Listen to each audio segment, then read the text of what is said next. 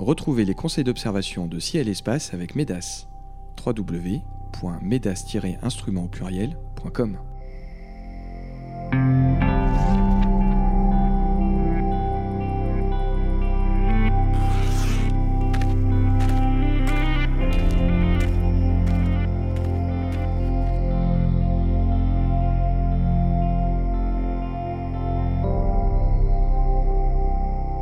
Bonjour et bienvenue sur les podcasts de Ciel et Espace. Comme chaque mois, conseils d'observation, coup de cœur, promenade sur les traces des missions Apollo ou dans une constellation seront au programme de cette émission.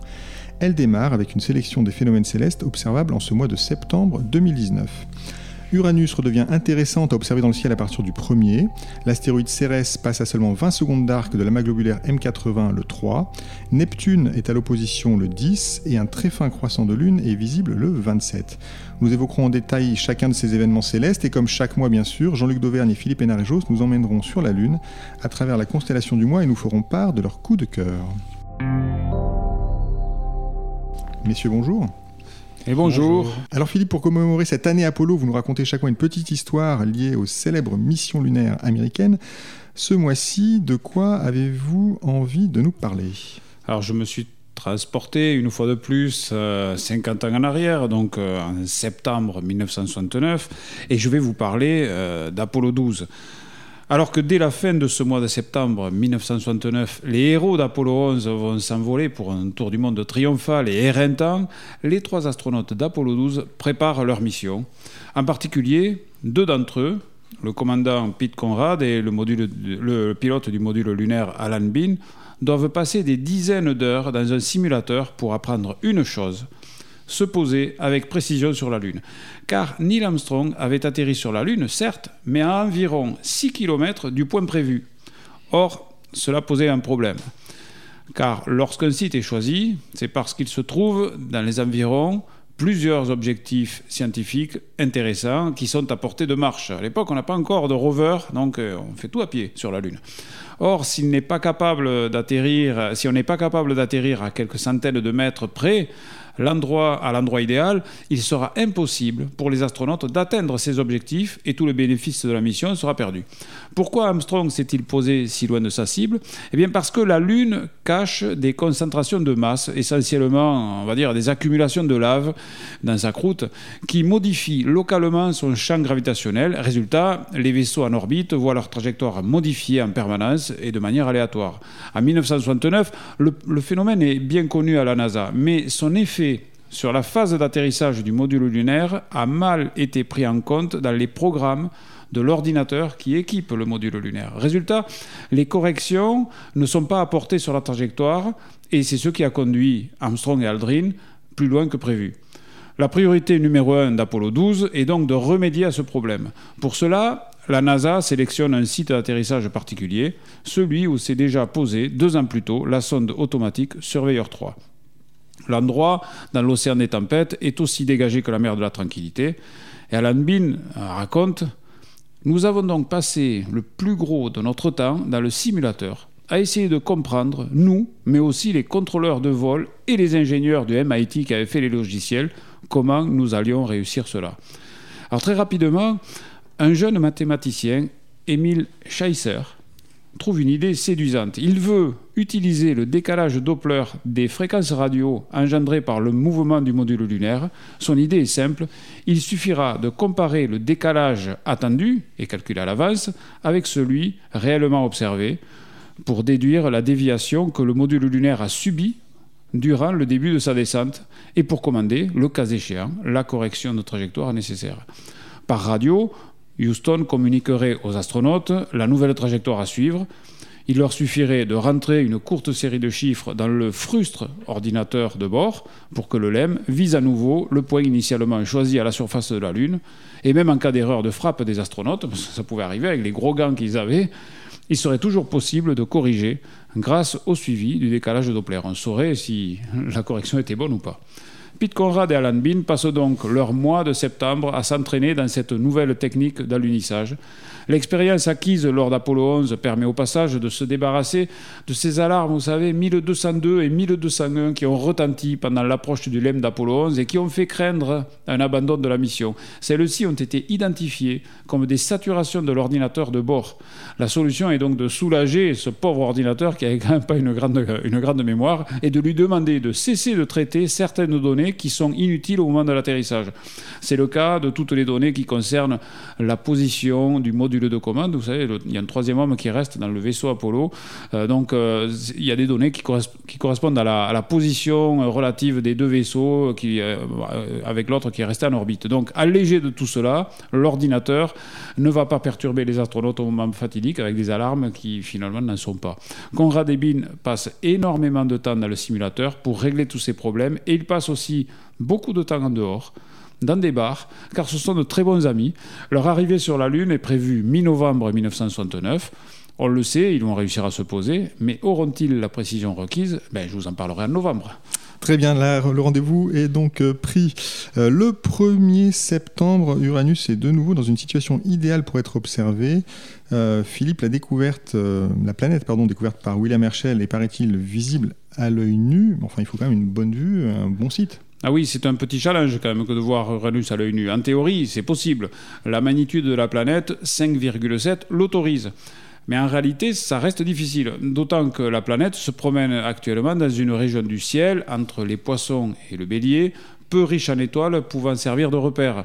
Euh, alors il y a Epsilon de la baleine qui est euh, magnitude 4,3, qui est à quelques degrés en dessous à droite.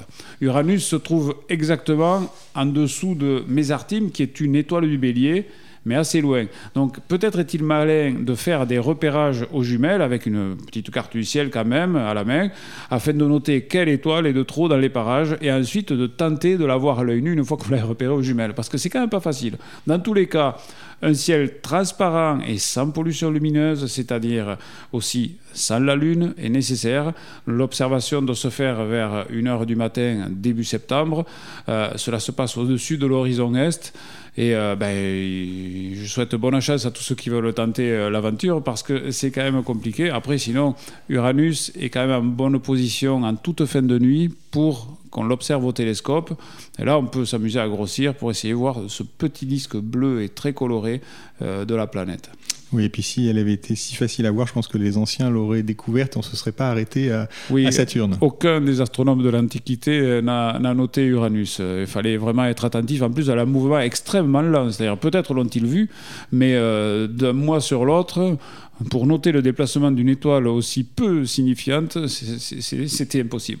Alors maintenant, vous pouvez tenter l'aventure. Le 3 septembre, vous nous proposez, Jean-Luc, d'observer Cérès et M80. Euh, à travers le même instrument oui, alors on a de la chance. Euh, Cérès passe à seulement 20 minutes d'arc de l'amas globulaire M80 dans la constellation du Scorpion. 20 minutes d'arc, c'est un peu moins que la taille apparente de la Lune. Ça veut dire qu'on est capable de voir les deux objets dans le même champ. Alors une fois qu'on a visé M80, évidemment, Cérès, ça reste un point, euh, sauf à utiliser un télescope d'assez gros diamètre. Mais ce point, malgré tout, optiquement, il a quand même une certaine taille apparente. Et en fait, si on est attentif, euh, ce point dans le champ scintille moins que les autres étoiles qu'on voit dans le champ. Après, si on a un télescope de taille euh, conséquente, de 25-30 cm et surtout plus, la taille apparente de Cérès est clairement discernable par rapport à celle des étoiles. Il fait 0,48 secondes d'arc euh, c'est pas négligeable en fait. 0,48 secondes d'arc, c'est en ordre de grandeur la limite de résolution d'un télescope de 200 mm. Donc ça veut dire qu'avec un 300, euh, on peut faire la distinction avec une étoile. Alors c'est pas évident. Euh, si, on, si on se met à fort grossissement, les, étoiles ont une taille apparente, ce qu'on appelle le, disque d'Eris, c'est une, figure de diffraction faite par les bords du, miroir du télescope. Et donc on va simplement chercher à avoir quelque chose qui est un peu plus gros que le disque d'Eris des autres étoiles dans le champ. Donc c'est quand même, euh, si on a un diamètre seulement de 25-30 cm, c'est un peu plus difficile. Après, sur un instrument qui fait euh, quasiment, euh, enfin qui fait 35-40 cm de diamètre, ça commence à devenir un peu plus évident. En tout cas, voilà, cette proximité de CRS avec M80, c'est surtout bah, une bonne occasion de, le repérer, quoi, parce que le, le reste du temps, c'est il est perdu au milieu des étoiles, surtout dans le Scorpion. Des étoiles, il y en a beaucoup. Euh, donc là, c'est vraiment une, très très bonne occasion. Et on peut aussi euh, dire que c'est peut-être un moment où on peut avoir une espèce de, euh, d'idée de la, la, profondeur de, de, de, la galaxie et même au-delà, puisque le mag globulaire est en dehors du plan de la galaxie. Cérès, c'est dans le système solaire.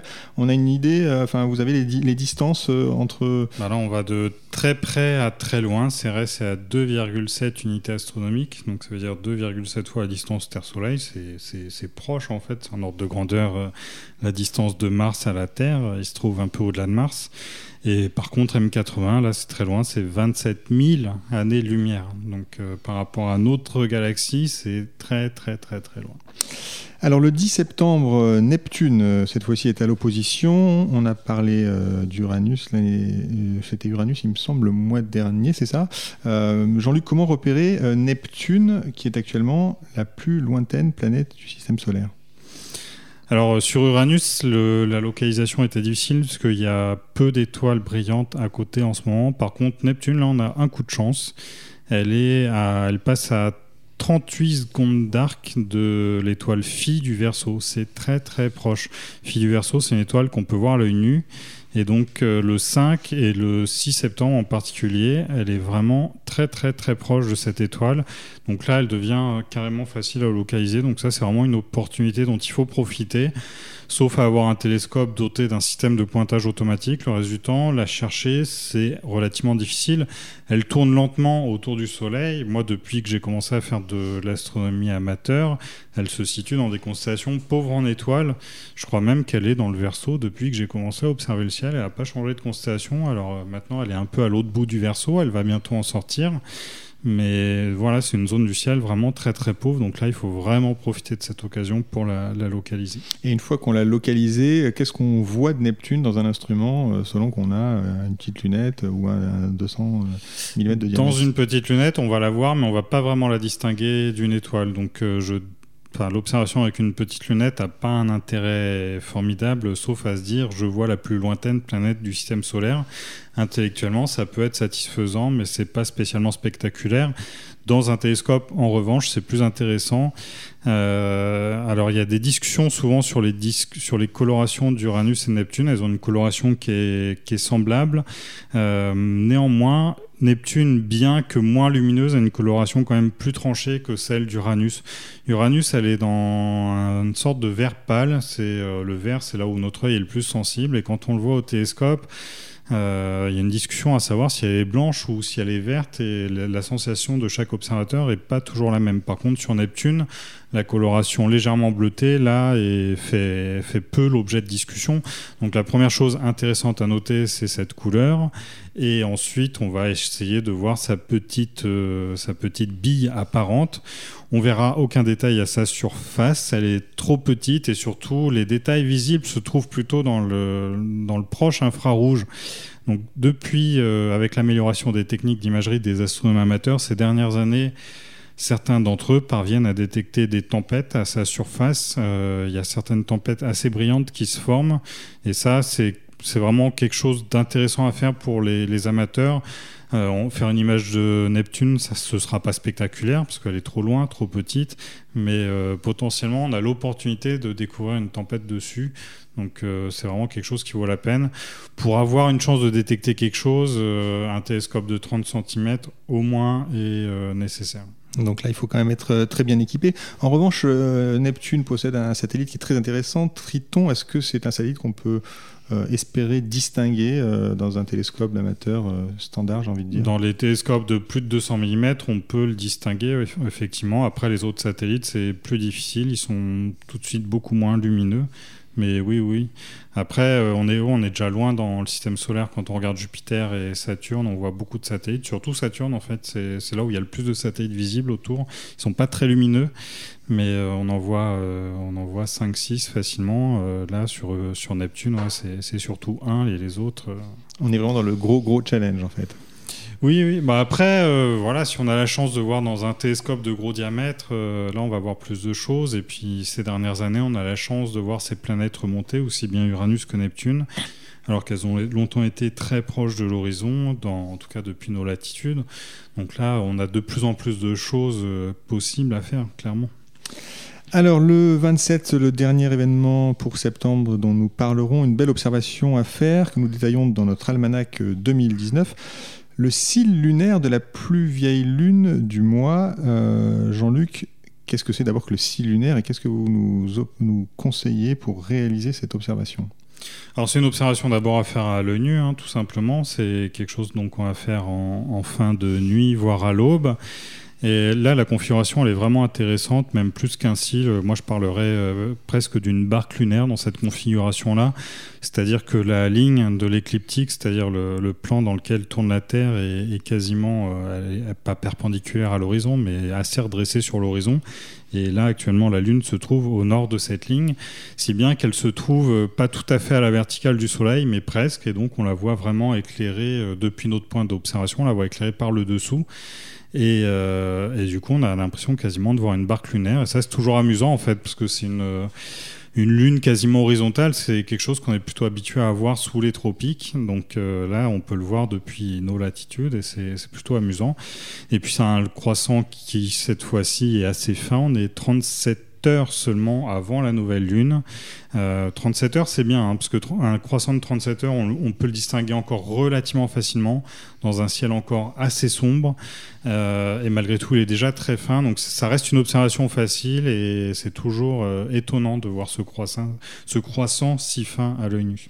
Donc ça, c'est le 27. Tentez d'observer donc la barque lunaire le 27 au, matin. le matin, oui.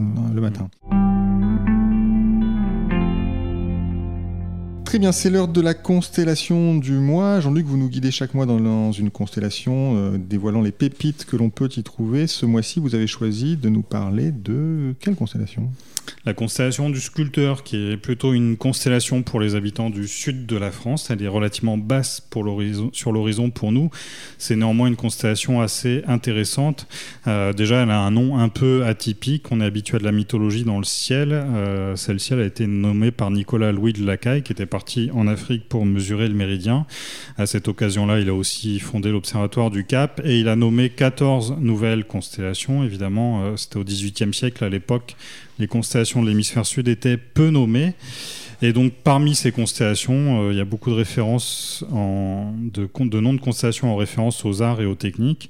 Et donc, on a une constellation du sculpteur qui est apparue. Il a fait aussi une, une autre nomination de constellation atypique avec euh, la constellation de la table, qui fait tout simplement référence à la montagne de la table qu'on voit au-dessus du cap, et c'est le seul relief terrestre qu'on peut retrouver dans le ciel. Bref, en dehors de ça, cette constellation du sculpteur, outre son nom amusant, elle a aussi quelques belles pépites. Alors la plus évidente, c'est la galaxie du sculpteur. La galaxie du sculpteur, en fait, elle fait partie du groupe de galaxies le plus proche d'une autre. Donc c'est des galaxies quand même relativement proches de nous.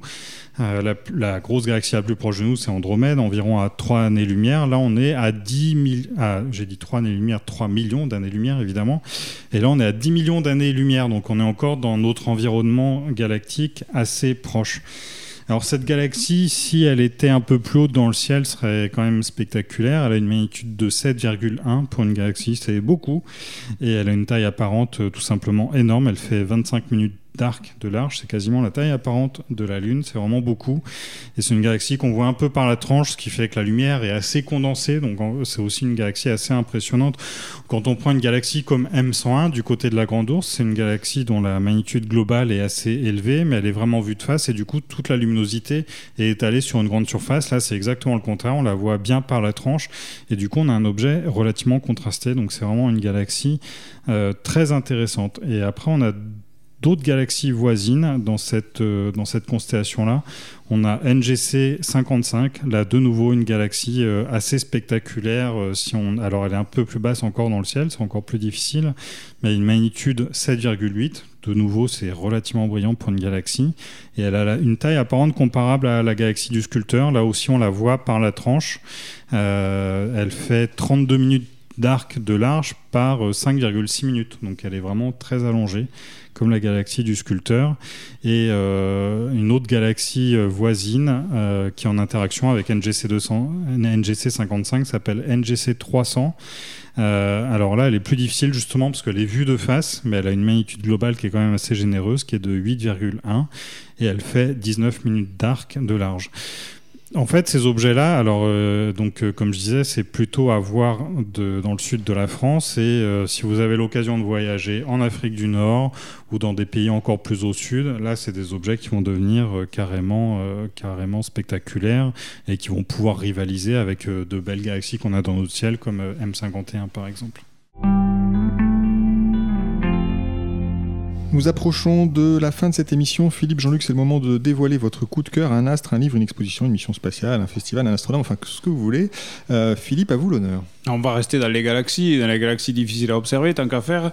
Euh, mon coup de cœur ce mois-ci donc va à une galaxie très proche et pourtant assez discrète. C'est M33, aussi appelée la galaxie du Triangle, car elle se trouve dans la petite constellation du Triangle. Alors, il ne vous a pas échappé que, comme en juillet dernier, mon coup de cœur est attribué à un objet plutôt faible et difficile à voir. Ce n'est pas que j'ai une nouvelle passion pour tout ce qui est ardu à débusquer dans le ciel nocturne, non, c'est parce que ces objets sont souvent présentés comme magnifiques, alors qu'en réalité, il faut quand même un peu d'expérience pour les voir et surtout les apprécier. Comme pour la nébuleuse Nord America dont je vous ai parlé en juillet, j'ai mis des années à voir cette galaxie très proche qui est toujours possible. Euh, non, putain, je me suis trompé. je vais reprendre là. Comme pour la nébuleuse Nord America, dont je vous ai parlé en juillet, j'ai mis des années à voir cette galaxie très proche qui est rendue très belle par les photos à longue pause. Et le fait d'échouer comme ça, sur des objets qui semblent emblématiques, voire incontournables, vous vous en doutez, ça génère assez vite une belle frustration. Alors M33 fait donc partie de ces objets célestes que j'ai envie de conseiller à nos auditeurs.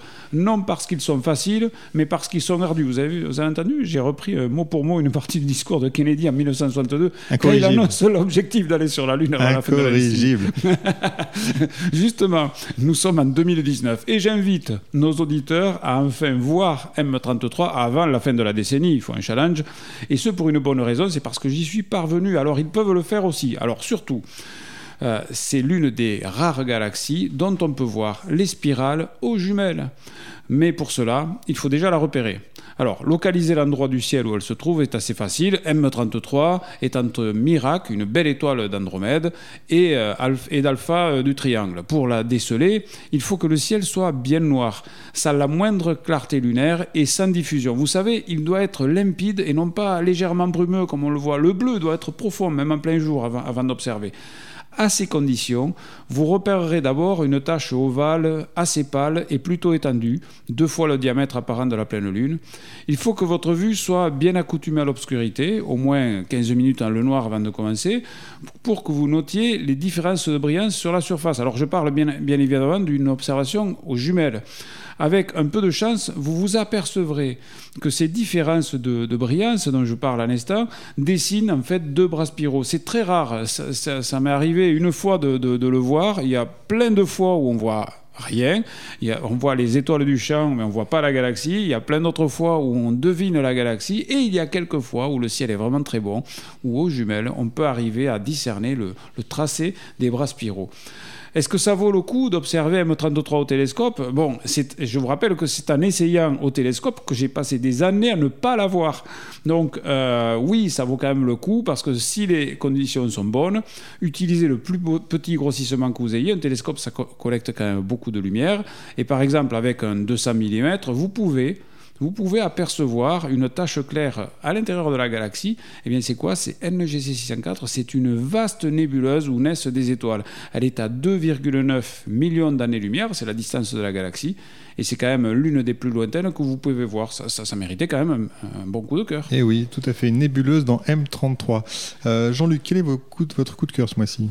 C'est un livre, un livre qu'on a chroniqué récemment dans Ciel Espace qui s'appelle Astronomie solaire, qui a été coordonné par Christian Villagrich, qui fait partie des, observateurs du Soleil les plus pointus en France, qui est édité par Axilon. En fait, l'observation du solaire, c'est très spécifique. Évidemment, il y a l'observation du solaire de base où on met un filtre de densité à l'ouverture du télescope. Ça, c'est assez peu technique à faire, mais dès lors qu'on veut faire d'autres observations du Soleil, isoler par exemple la lumière de l'hydrogène ou la lumière du calcium, ça devient tout de suite beaucoup plus technique. Ou alors on peut évoquer les chronographes, ces instruments qui permettent de masquer le disque du Soleil pour mieux voir les protubérances autour.